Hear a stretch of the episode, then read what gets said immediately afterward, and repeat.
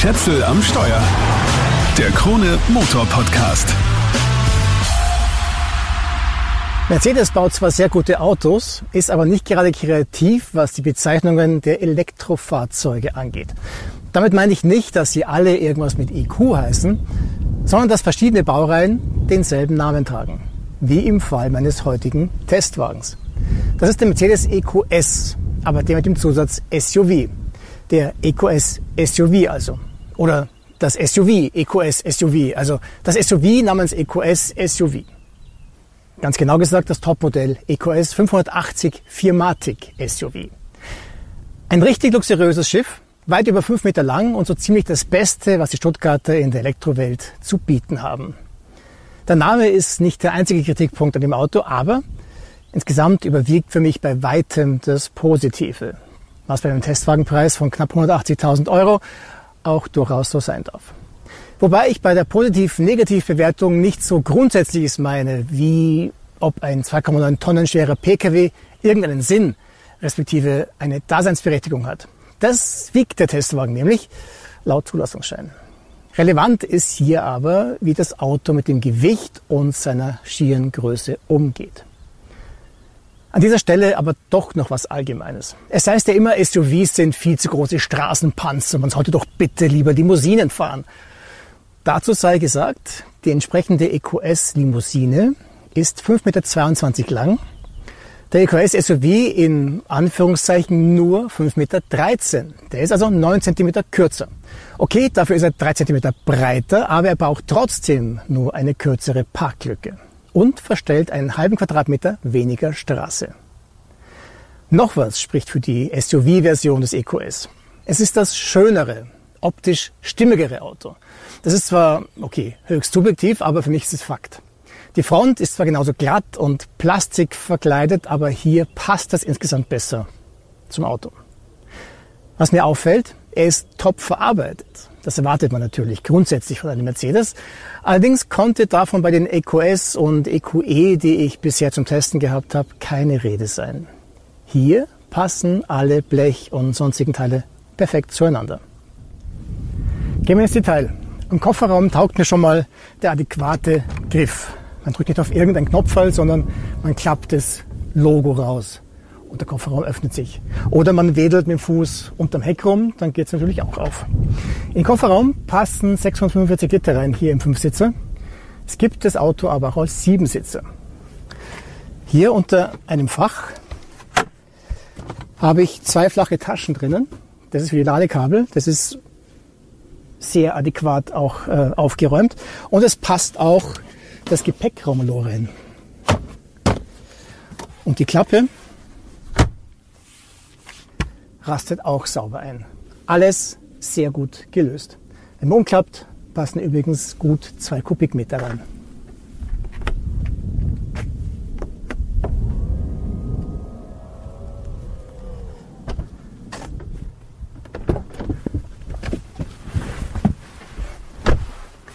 Auf den Rücksitzen habe ich nicht ganz so viel Kniefreiheit wie in der EcoS Limousine. Dafür ist die Rückbank elektrisch verschiebbar. Und es ist mega bequem. Sehr fein ist, dass die Rücksitzlehne außen seitlich so ganz leicht ums Eck verlängert ist, sodass ich ein bisschen schräg im Sitz lümmeln kann. Da macht das Videoschauen über die Bildschirme an der Vordersitzlehne gleich viel mehr Spaß. HDMI-Anschlüsse dafür sind in der kleinen Konsole in der Mitte versteckt. Da sind auch zwei USB-C-Buchsen drin. So, jetzt aber nach vorne.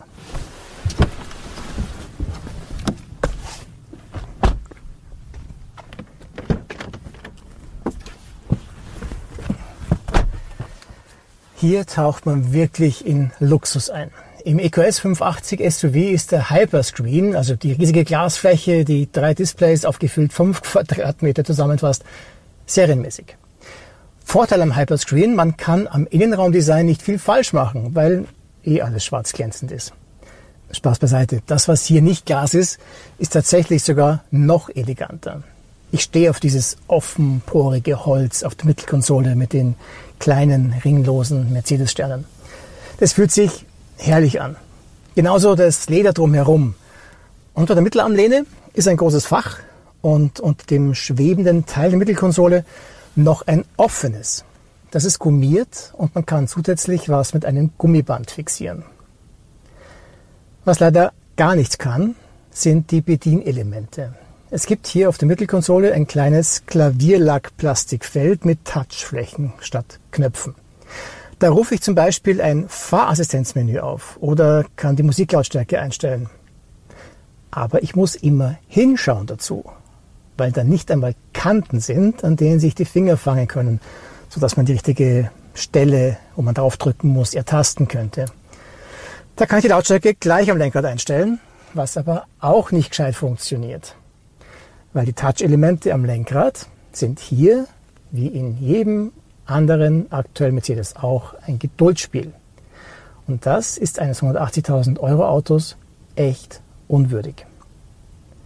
Wie gut, dass wenigstens das Bediensystem recht übersichtlich ist, wenn man sich damit auskennt. Und es spielt echt alle Stückeln, zum Beispiel bei der Sitzverstellung. Hey Mercedes, Sitzeinstellung. So, dann kommt hier das Menü und ich kann hier am Display extrem viel einstellen. Das reicht bis dahin, dass ich die Lordosenstütze hier am Display mit einem Punkt greifen kann und verstellen kann. Und entsprechend verändert sich das dann hier in meinem Rücken. Also wird nicht irgendwie seitlich am Sitz irgendwie an einem Rädchen gedreht oder an einem Knöpfchen gedrückt, sondern ich kann es hier frei verschieben und habe dann die Lordosenstütze so, wie ich sie haben möchte. Ich kann auch die Seitenwangen verstellen, zehnstufig. Also es ist echt Wahnsinn. Es gibt also sogar eine automatische Sitzpositionierung. Dazu stelle ich hier meine Körpergröße ein, 1,88. Dann Positionierung starten. Jetzt schauen wir mal, was er macht, ob er das dann so taugt. Okay, er fährt mich extrem weit vor. Ähm, mein Knie stößt vorn an der Konsole an. So kann ich definitiv nicht fahren. Also ideale Sitzposition wäre zum Lenkrad, wenn die Schulter anliegt, dass ich aha, am Handgelenk bin. Das würde sogar passen. Aber man kann das Lenkrad auch weiter rausfahren, als es jetzt ist. So, und dann bin ich viel zu weit vorn. Es ist auch mh, hm, zu hoch, es passt mir rundherum gar nicht. Also Lieber manuell einstellen. Ich drücke wieder auf mein Sitzmemory und kriege es wieder so, wie ich es vorher gehabt habe. Bis auf das Lenkrad, das gehört tiefer. Das hat er irgendwie nicht mitgespeichert, offensichtlich. Aber das hier ist auch genau das Problem bei der Sitzeinstellung generell, weil ich kann es für mich nicht optimal einstellen die, das Armaturenbrett, also der Tacho und so weiter, ist für mich viel zu hoch angebracht. Wenn ich das Lenkrad so habe, wie ich es haben möchte, dass ich es einfach gut für mich positioniert habe, dann sehe ich den oberen Teil des Tachos nicht. Und wenn ich jetzt losfahren würde, dann käme auch die Warnung, ich soll das Lenkrad so lang nach oben schieben, bis ich die drei Punkte, die dann da im Display zu sehen sind, sehen kann. So sehe ich also unterm Display, unterm Glas rein ja, und das ist komplett unsinnig. Wenn ich das Lenkrad so einstelle, dass ich den Tacho sehen kann, ist es richtig weit oben. Ähm, kurz davor, dass es mir ähm, den, das Head-Up-Display verdeckt. Also mit der Ergonomie haben sie es nicht ganz so. Was sehr gut funktioniert, ist die Routenführung mit automatisch eingeplanten Ladestops. Entweder ich gebe es am Display ein oder ich sage einfach zum Beispiel, hey Mercedes, bring mich nach ja, Rom. Bitte. Wie bitte? Bring mich nach Rom. Ich habe leider keine Heimatadresse gefunden. Wie lautet die Adresse? Warum will jetzt eine Heimatadresse? Das hat doch auch schon funktioniert. Eigentlich sollte mir jetzt die Frau Mercedes eine Route mit Ladestops legen und mir sagen, wie viel und wie lange ich an den Stationen jeweils laden muss. So, ich probiere es nochmal. Hey Mercedes, bring Könntest mich. du das noch einmal sagen? Bring mich nach München. Gerne. Ich habe die Adresse als deine Heimatadresse gespeichert. Ich zeige dir den Weg. Okay, das ist nicht meine Heimatadresse, also eigentlich schon, aber ähm, jetzt hier eigentlich gerade nicht. Gut, die Routenoptimierung findet statt. Interessant, ich komme mit 89% Ladestand.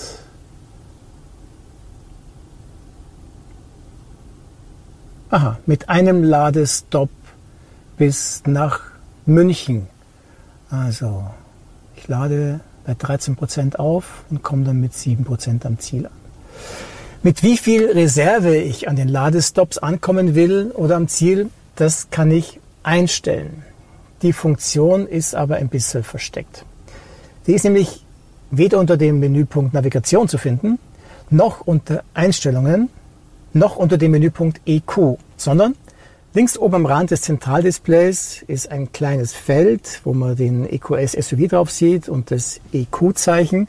Da tippt man drauf, dann tippt man unten rechts auf das Einstellungssymbol und da kann ich das dann einstellen. So, Ladezustand am Ziel kann ich einstellen bis zu 50 Prozent. Mehr geht nicht. Warum man das so begrenzt, ist mir nicht klar. Weil vielleicht möchte ich ja auf 80 Prozent laden, weil ich am nächsten Tag gleich in der Früh ganz weit fahren muss. Und das, ja, sollte man ein bisschen überdenken und vielleicht 80 Prozent zulassen. 100 macht natürlich keinen Sinn. So, Ladezustand an Ladestationen. Hier kann ich bis auf 25 Prozent gehen oder auf minimal. Das heißt, dann schaffe ich es gerade noch so zur Ladestation. Das kann sinnvoll sein. Man braucht aber schon auch ein bisschen Vertrauen. Da kann ich auch auswählen, ob ich Autobahnen oder Mautstraßen oder Fähren oder sowas meiden will. Das haben sie also alles gut versteckt. Aber wenn man es mal weiß, wird man es nicht mehr vergessen. Aber auch wenn man das alles eingestellt hat, wie man es haben will, ist die Route nicht immer so, wie ich es mir vorstelle. Manchmal schickt mich die Frau Mercedes über Landstraßen statt über die Autobahn, obwohl ich Autobahnen nicht ausgeschlossen habe. Das mag zwar vielleicht der sparsamere Weg sein, aber bei weitem nicht der schnellste. Wie ich das verhindern kann, das habe ich noch nicht herausgefunden. Wenn da jemand mehr weiß als ich, bitte lasst es mich wissen. An dieser Stelle ein Einschub nach der eigentlichen Produktion des Podcasts. Ich habe bei Mercedes nachgefragt. Die Antwort ist, es handelt sich um einen Softwarefehler. Der soll so bald wie möglich per Update behoben werden. Okay, zurück ins Auto. Man kann über den Mercedes EQS SUV eine Menge sagen, ohne einen Meter damit gefahren zu sein. Aber das Fahren ist hier schon die größte Freude. Also los geht's. Die Fahrstufe lege ich wie eh und je mit dem Lenkstockhebel rechts hinterm Lenkrad ein. Das ist schon ewig so ein Mercedes. Dafür ist der Scheibenwischerschalter als Drehschalter am Blinkerhebel. Das ist unpraktisch, aber man gewöhnt sich dran überhaupt. Diese Funktion kann leider nicht per Sprache bedient werden. Danke, Frau Mercedes, Abbruch. Du ein, indem du Abbruch. den Kombischalter links hinter dem Hey Mercedes, Lenkrad Abbruch. Sie kann schon auch lästig sein. Gut. Aber insgesamt kann ich mich an das Fahren hier sehr gut gewöhnen. Das ist das, was ich eigentlich sagen wollte. Es ist einfach herrlich entspannend. Super leise, super komfortabel und mein Kopf liegt an einem luftigen Polster an der Kopfstütze. Während man wie auf Wolken schwebt, dank Luftfahrwerk, liegt auch der Kopf wie auf Wolken gebettet, könnte man sagen. Wenn ich jetzt noch den Autopiloten aktiviere, muss ich aufpassen, dass ich nicht einschlafe. Spätestens, wenn ich ein Tempolimit oder das, was der Mercedes dafür hält, leicht überschreite, ist es aber sowieso vorbei mit der Ruhe. Weil nach jedem Neustart ist der Tempolimit-Warner aktiv und der piepst. Den schalte ich normalerweise gleich nach Fahrtbeginn ab, genauso wie den aktiven Spurtassistenten. Dazu muss ich auf der unsäglichen Touchfläche auf der Mittelkonsole das Autosymbol finden und dann am Display auf zwei Schaltflächen tippen.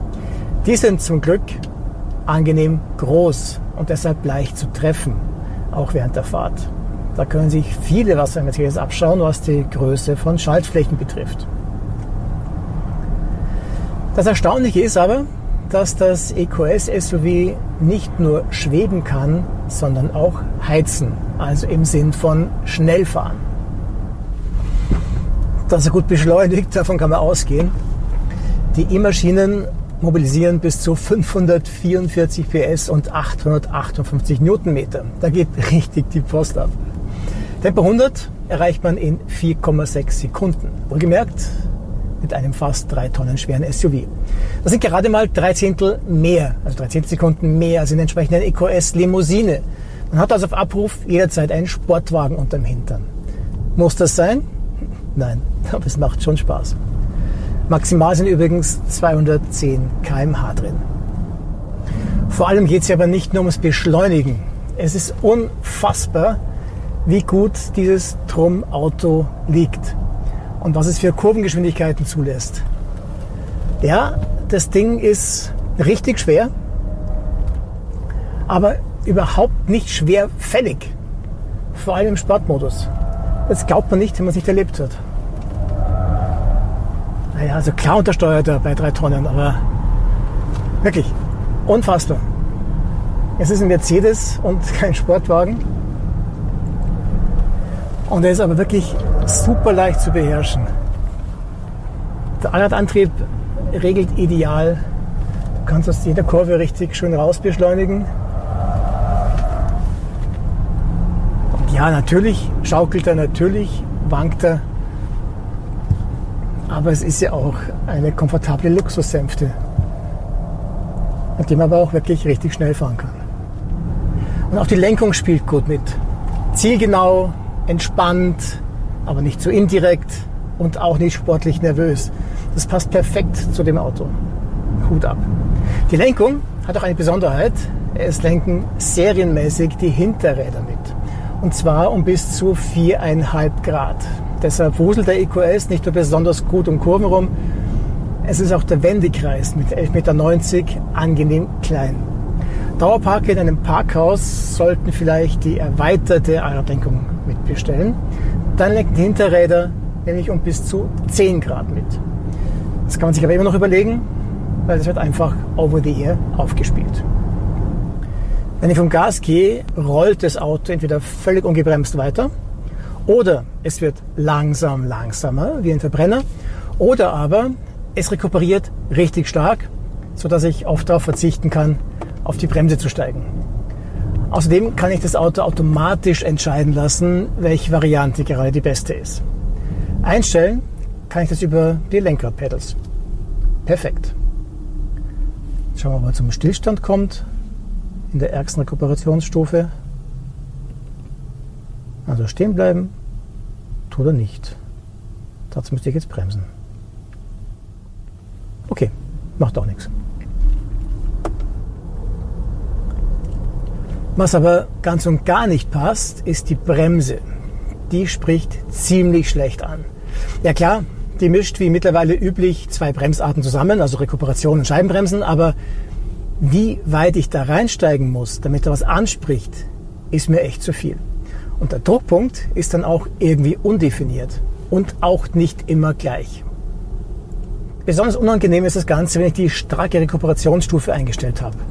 Weil wenn ich jetzt vom Gas gehe, dann zieht sich das Bremspedal zurück, so als würde ich draufsteigen. Und das ist super lästig und kann einem voll den Spaß verderben. Deshalb fahre ich einfach nicht auf der stärksten Kooperationsstufe. Für den Verbrauch macht es eh keinen Unterschied, weil ich ja immer auch Energie zurückgewinne, wenn ich auf die Bremse steige. Apropos Verbrauch und damit Batteriegröße und Reichweite. Die Batterie hier im EQS SUV ist riesengroß. Sie speichert netto 108,4 Kilowattstunden. Nach WLTP soll das je nach Ausstattung für 511 bis 594 Kilometer reichen. Das sind mindestens 100 Kilometer weniger als in der Limousine. Geladen wird dann mit bis zu 200 Kilowatt. Im Westfall lädt der EQS am Schnelllader von 10 auf 80 Prozent in 31 Minuten. Mit Wechselstrom lädt er serienmäßig mit 11 kW, optional mit 22 kW. Übrigens hat der EQS eine Funktion, die ich mir bei allen E-Autos wünschen würde. An der Ladebuchse ist ein kleiner Knopf, mit dem ich den Stecker entriegeln kann. Das kann einem das Leben ein Stück weit leichter machen. In der Realität habe ich es auf ungefähr 400 Kilometer gebracht, wobei ich dazu sagen muss, dass ich nicht sonderlich sparsam gefahren bin, sondern eher zügig und überhaupt eher so, wie ich mit einem Verbrenner fahren würde. Da geht also schon mehr, wenn man es drauf anlegt. Aber auch so ist es eine Reichweite, mit der man was anfangen kann. Wie hilfreich so eine große Batterie allerdings wiederum fürs Klima ist, ist eine andere Frage.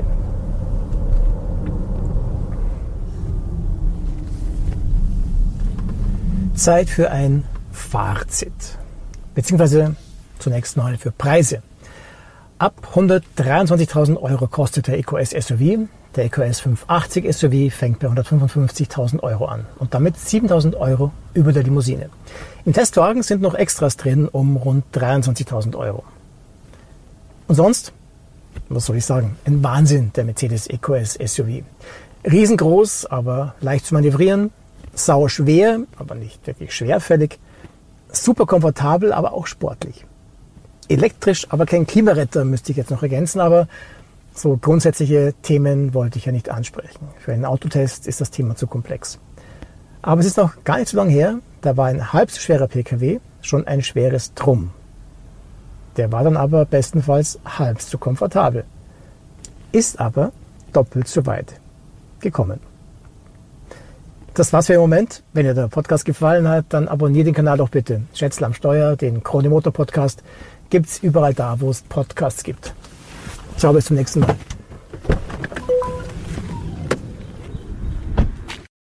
Schätzel am Steuer. Der Krone Motor Podcast.